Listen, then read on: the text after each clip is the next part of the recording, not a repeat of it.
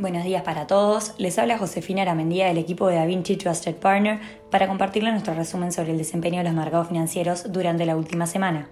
Las acciones globales cerraron la semana pasada con pérdidas en la mayoría de los índices de referencia mundiales. Además, la volatilidad intraday se mantiene elevada para los mercados accionarios, mientras las curvas de tasas se ponen al día respecto a las expectativas de ajustes de política monetaria.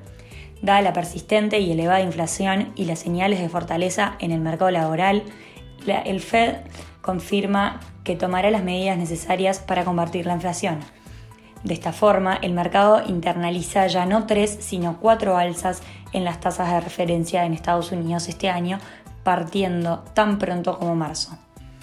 En cuanto a datos económicos, en Estados Unidos, los precios al consumidor subieron 0,5% en diciembre para impulsar el aumento del costo de vida el año pasado a un máximo de casi 40 años del 7%, lo que implica que es probable que la alta inflación de Estados Unidos persista hasta entrado 2022.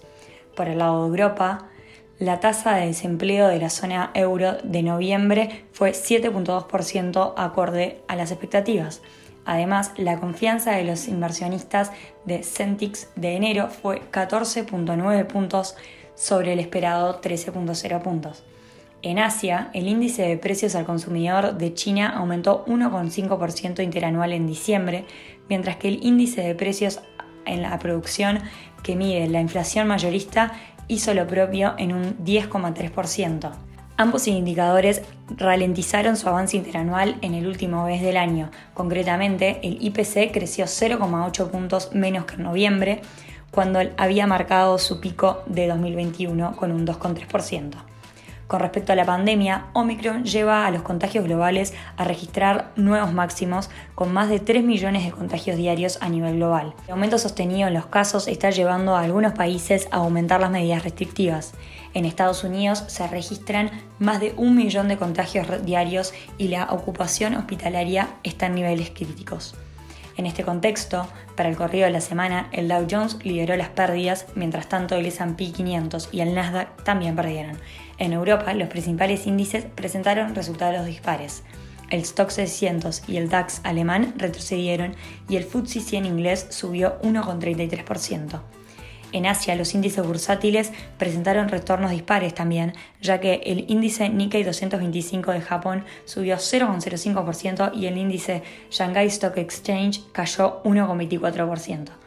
En cuanto a la temporada de reportes del cuarto trimestre del 2021, JP Morgan Chase, Citigroup y Wells Fargo informaron ganancias mejores de lo esperado el viernes pasado. La temporada de informes del cuarto trimestre se acelera esta semana con 114 empresas programadas para informar, incluidas Goldman Sachs, Morgan Stanley, Bank of America y Netflix.